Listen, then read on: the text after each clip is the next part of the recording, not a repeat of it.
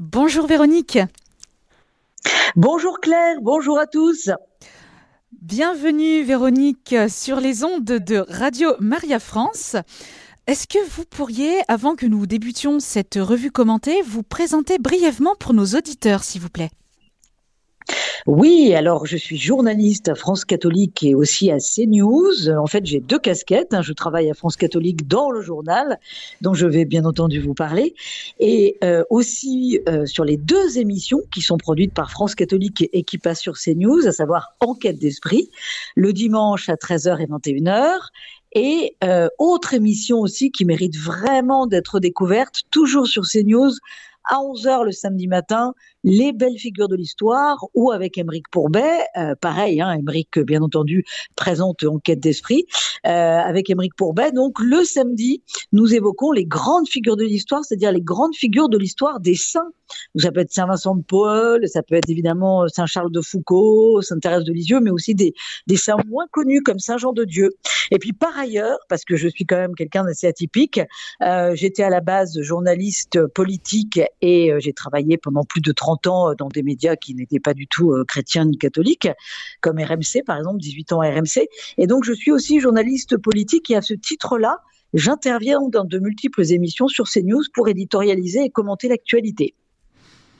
Merci beaucoup. Donc nous sommes ravis de pouvoir prendre quelques minutes avec vous. Donc pour découvrir cette nouvelle édition de France catholique. Donc nous allons commencer tout d'abord avec la visite du pape François du 28 au 30 avril prochain en Hongrie. Alors France catholique nous partage un entretien avec l'ambassadeur de Hongrie en France, donc Georges Hasbourg-Lorraine. Alors est-ce que vous pourriez nous en dire plus et quels sont les enjeux d'une telle visite? Alors, le pape vient effectivement en Hongrie du 28 au 30 avril. Il était déjà venu hein, en septembre 2021 pour le Congrès eucharistique international. Là, c'est sa première visite officielle. Alors, on se dit, mais pourquoi les Hongrois sont-ils autant gâtés puisque la France hein, n'a pas pas droit à la même attention de, la part du pape François que la Hongrie? Eh bien, on a décodé tout ça effectivement avec l'ambassadeur de Hongrie, Georges Hasbourg-Lorraine, et euh, il dit deux choses. La Hongrie n'a pas peur de se revendiquer comme une terre chrétienne euh, et nous faisons tout pour le rester et mettre en œuvre une politique familiale vraiment chrétienne. Alors tout d'abord, sur le plan euh, de, la visite du pape en elle-même, il nous dit que c'est une visite officielle, donc avec rencontre de 12 500 jeunes dans un stade de, Budapest. Donc ça, ça va vraiment être un, grand temps fort. Et puis, donc, euh, sur le plan de la politique menée par Victor Orban, il nous rappelle, et ça peut être riche d'enseignements pour notre gouvernement français d'ailleurs, hein, puisque à l'heure de la réforme des retraites, on dit que l'un des sujets qui aurait dû être mis sur la table, c'est évidemment la relance de la natalité. Eh bien, l'ambassadeur de Hongrie nous dit, il y a une véritable préoccupation pour la famille en Hongrie, le taux de natalité est très faible, mais le gouvernement est en train de prendre des mesures pour redresser ce taux de natalité, notamment en, donnant des, des, mesures fiscales euh, plus généreuses pour les familles, évidemment pour inciter à ce que les couples fassent plus d'enfants. Et puis, l'ambassadeur de Hongrie nous rappelle dans France catholique qu'il est écrit dans la Constitution de 2012 que, je cite hein, l'ambassadeur et la constitution hongroise de 2012, que la Hongrie protège l'institution du mariage en tant qu'union pour la vie en commun d'un homme et d'une femme. Pour eux, c'était très très important de sanctuariser ainsi les choses dans la Constitution. Pourquoi? Parce que dans l'esprit de Victor Orban, nous dit l'ambassadeur, euh, s'il n'y a pas de couple homme et femme, il n'y a pas de famille. Et comme nous voulons sanctuariser la famille, c'était important de graver ça dans le marbre de notre Constitution. Ensuite, l'ambassadeur insiste bien sur le fait que oui, la Hongrie a une identité chrétienne et qu'il faut défendre, ça c'est intéressant par rapport aux autres pays d'Europe, hein, bien entendu, et la France c'est loin de tout ça, il nous faut défendre la chrétienté européenne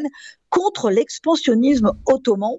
Nous savons de quoi nous parlons. La Hongrie, euh, de par les siècles passés, a toujours été un champ de bataille. Euh, et donc, c'est important pour nous de revendiquer euh, cette, cette identité. Et nous n'aurions pas peur, nous, contrairement à ce que la France a fait, évidemment, du temps de Jacques Chirac, nous n'aurions pas peur de demander à ce que nos racines chrétiennes soient inscrites dans la Constitution européenne. Alors, vous savez clair que la Commission européenne a suspendu le versement de crédits destinés à la Hongrie parce que on juge en Europe, enfin en tout cas la Commission européenne juge que ce pays est bien trop conservateur. Eh bien, la Hongrie, figurez-vous, et ça, c'est une info qui est détaillée, bien entendu, dans France catholique par l'ambassadeur, Georges Hasbourg-Lorraine. La Hongrie va prendre la présidence de l'Union européenne au second semestre 2024. Et ce qui est de très, très intéressant, vraiment, c'est que pour eux, pour les Hongrois, qui vont donc prendre la présidence, eh bien, la démographie, sera l'un des sujets très très importants de cette présidence. Et c'est vrai que on est quand même au cœur d'une préoccupation pour l'avenir parce que l'Europe ne fait plus d'enfants, l'Europe perd des enfants et que paradoxalement nous devons faire face à une euh, immigration de plus en plus euh, prégnante. Euh, et puis l'ambassadeur évoque aussi un sujet qui, qui n'est pas souvent évoqué quand on parle de la Hongrie, c'est la guerre en Ukraine.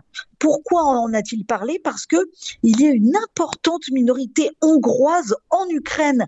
Il y a plus de 150 000 Hongrois qui vivent en Ukraine. Euh, voilà, une communauté. Donc euh, l'ambassadeur dit n'est évidemment pas question de, de, de, fournir des armes aux uns et aux autres. Nous essayons d'être le plus neutre possible. En plus, nous avons presque un devoir de neutralité sur le plan de notre souveraineté économique parce que la Hongrie dépend de la Russie pour son gaz et son pétrole, mais surtout pour son gaz parce que 75% des Hongrois se chauffe au gaz. Donc, nous sommes contraints de maintenir des relations avec Moscou. Voilà, c'est vraiment un entretien passionnant qui revient donc sur les racines de ce qui a, de ce qu'a été la Hongrie, de ce qu'elle est, de ce qu'elle veut mettre en place et de son positionnement aussi par rapport à la, guerre en Ukraine. On en entend euh, très rarement parler dans les autres médias. Bah, un grand merci euh, Véronique déjà pour, euh, pour, tous ces, euh, pour tous ces propos. Ce sera l'occasion aux lecteurs hein, justement aussi peut-être de méditer hein, à propos de ces fameuses racines chrétiennes. Et c'est vrai que ben, la Hongrie peut être fière aussi de ce qu'elle est. Tout à fait. Nous allons, alors nous allons continuer avec un grand dossier. Hein, donc France catholique consacre aux martyrs de la commune. Donc il y a 152 ans avait lieu la commune de Paris. Alors ce samedi 22 avril, cinq martyrs de ce tragique événement vont être béatifiés. Que devons-nous retenir de cette béatification et pourriez-vous nous présenter ces cinq martyrs? Alors, qu'est-ce qu'on peut retenir de cette béatification? Tout d'abord, euh, c'est quand même euh, euh, peu commun, si je veux dire, enfin en tout cas rare, que nous ayons cinq bienheureux français, des Parisiens, euh, bien heureux parce que martyr, en 1871, c'est pas si loin de nous que cela, 152 ans. Donc, euh, pourquoi l'Église a-t-elle érigé ces cinq prêtres euh, en martyrs de la foi et en bienheureux?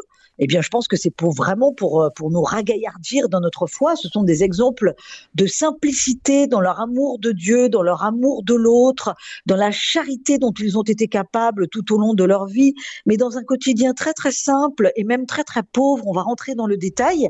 Et donc, parmi ces cinq bienheureux, ces cinq prêtres, il y a le père Planchat, qui est un prêtre, euh, le premier prêtre d'ailleurs euh, de la congrégation des religieux de Saint-Vincent de Paul. Et puis, il y a quatre prêtres de la congrégation des Sacrés-Cœurs de Jésus et Marie, quatre prêtres qu'on appelle les Picpuciens.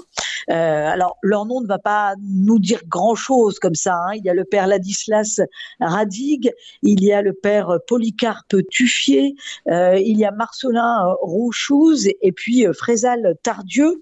Alors, ce qu'il faut savoir, c'est que euh, avec le père, euh, avec le père Planchat, ils ont été fusillés, mais aussi massacrés par une foule en délire le 26 mai 1871 euh, rue Axo. On les avait sortis de leur prison et on les avait menés jusqu'à ce, mur pour les, les, fusiller. Mais la commune a malheureusement du sang sur les mains aussi d'autres prêtres, puisqu'en tout 22 ecclésiastiques ont péri pendant la commune. Alors voilà, c'est des, des prêtres qui ont été vraiment martyrisés au sens propre. Pourquoi? Eh bien parce que euh, 50 personnes en fait ont péri ce jour-là, ce fameux 26 mai. Euh, on appelle euh, cette semaine la semaine sanglante et il y a eu donc ce jour terrible du 26 mai. Et donc il y a eu euh, dix religieux tués, dont les cinq béatifiés dont nous parlons aujourd'hui. Et puis il y a eu 40 autres personnes dont notamment euh, plus de 35 gendarmes. Alors les gendarmes représentaient l'autorité, donc il fallait les tuer parce qu'ils représentaient l'autorité. Et puis disons les choses, les ecclésiastiques ont été tués en haine de la foi. Tous les communards n'étaient pas anticléricaux ou anti-chrétiens, euh, mais euh, les chefs l'étaient quand même. Il y avait quand même un, gros sentiment d'anticléricalisme et ils, n'ont donc pas été choisis par hasard. Et on a notamment les lettres du père Planchat euh, qui racontent, quand il est en prison, qu'il sait très bien comment tout cela va se terminer. Ils ont d'ailleurs été arrêtés un jeudi saint et ils seront morts six semaines plus tard, mais ils ont donc vraiment vécu leur emprisonnement, leur montée euh, de, de, de jusqu'à la rue Axo, ils remontent en fait la rue Axo, ils l'ont vraiment tous vécu comme une passion. Et c'est à ce titre-là, non pas qu'ils aient cherché le martyr, mais dans l'acceptation du martyr et de ce qui les attendait, euh, qu'ils sont donc érigés comme des bienheureux. C'est très très important pour nous comme modèle de foi. Exactement. Et justement, pour euh, vous, euh, vous évoquiez là donc à l'instant euh, la figure du, père Henri Planchat. donc, quand vous parlez aussi que ce sont donc là, vous rappelez aussi la définition exactement du, du martyr. en quoi pouvons-nous dire que ces nouveaux béatifiés peuvent être aussi des exemples pour les prêtres d'aujourd'hui, hein, à l'heure où le sacerdoce est quand même bien attaqué et fragilisé? Alors, dans France catholique, nous vous proposons une, un entretien, une, interview du père Yves Sabourin, euh, qui effectivement, alors Yves Sabourin, religieux de Saint-Vincent de Paul, hein, qui est le postulateur de la cause en béatification du père Henri Planchat, et qui explique vraiment très très bien pourquoi ce sont des modèles de prêtres pour aujourd'hui. Alors, pour plusieurs raisons. La première, c'est que ça peut nous étonner, mais le père Henri Planchat, malgré son zèle de saint homme, eh bien, il a connu le burn-out. Et ça touche beaucoup de prêtres d'aujourd'hui, euh, qui, avec leurs petits moyens, évidemment, parfois, parce qu'ils sont sursollicités, essayent de faire de grandes choses. Eh bien, le père Planchat a connu lui aussi euh, des coups de fatigue et un véritable burn-out. Et puis, c'était un prêtre des périphéries. Euh, finalement, c'est un symbole de l'anti-bourgeoisement. Avec les quatre autres béatifiés, c'est vraiment un symbole pour les prêtres d'aujourd'hui pour dire ne vous embourgeoisez pas dans votre sacerdoce. Allez vers les pauvres, allez vers les, vers, les petites gens, c'est-à-dire sortez de, de votre parfois euh, presbytère peut-être un peu trop confortable. Euh, et en fait, le père Planchet, on l'appelait le chasseur d'âmes parce qu'il allait vraiment chercher les âmes. Il allait dans les usines, il allait partager la vie de ceux qui n'avaient pas la foi, et il essayait vraiment de les convertir et donc de les évangéliser. Et en fait, il attendait pas du tout que les gens euh, viennent à lui euh, au presbytère, hein, sonnent à la porte, hein, pas du tout. C'est vraiment lui qui allait au devant des autres en permanence. Et d'ailleurs, le postulateur pour sa cause en béatification a gardé sa paire de chaussures qui est usée, usée tellement il parcourait de kilomètres dans les rues de Paris pour aller à la rencontre des gens. Et puis, alors, euh, ce qui fait aussi un exemple pour les prêtres d'aujourd'hui, euh, et c'est ce que nous rappelle le père Sabourin dans France catholique, c'est que il ne se plaignait jamais. Le père Planchat ne se plaignait jamais, mais les autres béatifiés non plus, quand ils sont en prison, aucune plainte, on le voit dans les, le courrier envoyé par le père Planchat aux membres de sa famille, aucune plainte, euh, aucune plainte non plus quand ils remontent la rue Axo et qu'ils savent euh, qu'ils vont être fusillés. La dernière parole du père Planchat sera Laissez-moi prier donc on voit qu'il est dans l'offrande de lui-même euh, et qu'il est complètement en union avec le Christ et avec Dieu le Père. Et puis alors il y a aussi une dimension très très intéressante à travers ces béatifiés dans ce qu'ils ont à dire aux prêtres d'aujourd'hui, c'est qu'ils ne sont pas simplement morts parce que euh, ils ont été passés euh, au fusil par des communards parce qu'il y avait un contexte de guerre. Ils sont morts aussi et on ne peut pas comprendre, on a du mal maintenant à comprendre cela de nos jours. ils sont morts aussi, ça leur paraissait normal d'offrir leur mort et leur souffrance en les posant dans le cœur de Jésus. C'est-à-dire qu'à cette époque-là, tous avaient une grande dévotion pour le Sacré-Cœur de Jésus. Et ça, c'est quelque chose qui doit aussi interpeller euh, les auditeurs de Radio Maria, euh, comme les lecteurs de France catholique, hein, bien entendu. C'est que ces hommes-là, ce qui les charpentait, ce qui faisait leur colonne vertébrale, c'était bien entendu, leur amour pour Dieu le Père, leur amour pour le Christ, leur amour pour la Vierge Marie, mais cette immense dévotion au Sacré-Cœur de Jésus, où leur souffrance, leur martyr, ils le posent vraiment sur le cœur du Christ.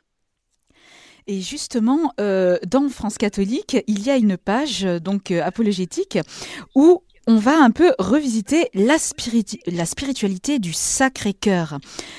justement, alors là, vous venez de l'évoquer, hein, de par nos, cinq martyrs. en comment le, en quoi consiste la spiritualité du Sacré-Cœur et comment pouvons-nous en vivre? Alors, je ne pourrais pas en parler aussi bien que Frédéric Guillot, euh, le philosophe qui a écrit cet article dans France catholique. Hein. Il explique effectivement comment fonctionne cette réparation, euh, cette réparation euh, qui a été enseignée par le Christ à Marguerite Marie à la coque. Hein. Il y a eu ensuite donc cette dévotion au Sacré-Cœur. Donc, Frédéric Guillot nous dit peut-on finalement réparer les péchés d'autrui? Et la spiritualité du Sacré-Cœur vise à réparer l'ingratitude des hommes à l'égard de l'amour divin. Et cette réparation, elle peut fonctionner, il nous l'a fait comprendre d'une façon très pédagogique, en se disant pourquoi est-ce que j'accepterais de souffrir volontairement? Est-ce que j'accepterais de souffrir pour quelqu'un qui m'est proche? Oui, parce qu'il m'est proche. Euh, et donc, parce qu'il m'est proche et parce que je l'aime infiniment, alors ça peut être un père, un frère, euh, une mère, un ami très proche, eh bien je, je pose un acte de sacrifice pour toucher justement le cœur de celui pour qui l'on souffre, mais qui ne souffre pas lui pour Jésus. Vous voyez ce que je veux dire? Et qui n'a d'ailleurs pas conscience de la gravité de ses péchés parce que il est loin du Christ et loin de l'Église. Et il explique donc Frédéric Guillot dans France catholique que quand les fidèles font des prières ou jeûnent en réparation quand ils font des jeûnes de réparation en l'honneur du Sacré-Cœur de Jésus, eh bien, ils s'unissent aux souffrances du Christ. Le Christ le permet, c'est ça l'essence de cette dévotion réparatrice, euh, parce qu'ils font par procuration ce que tous les pécheurs du monde ne font pas. Il y a une solidarité entre les âmes. Voilà ce que nous explique ce bel article écrit par Frédéric Guillot dans France catholique. C'est vraiment un, un article qui est très très riche d'enseignements. Merci beaucoup euh, Véronique aussi pour euh, pour ces propos édifiants et qui comme vous dites euh, vont beaucoup beaucoup nourrir nos lecteurs et nos auditeurs. il nous reste peut-être une minute parce qu'il y aurait tant à dire. Hein. France catholique en effet est une revue très riche. vous proposez justement dans chaque numéro un tour de France des sanctuaires Mario. Et dans cette nouvelle édition, il est question de Notre-Dame de Cléry. Est-ce que vous pourriez une minute nous en dire quelques informations.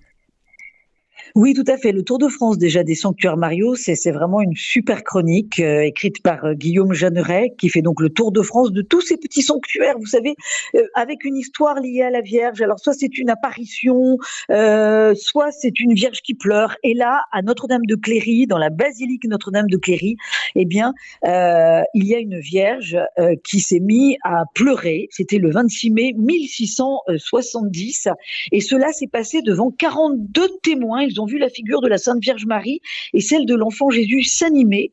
Ce miracle des larmes a été vraiment donc euh, retranscrit, hein, euh, écrit noir sur blanc. Donc à partir de là, évidemment, s'est mis en place un pèlerinage et le roi Louis XI euh, a accepté parce que l'Église a été détruite. il a voulu remercier Notre-Dame de Cléry de lui avoir assuré la victoire au siège de Dieppe et il a donc fait ériger une grande église gothique.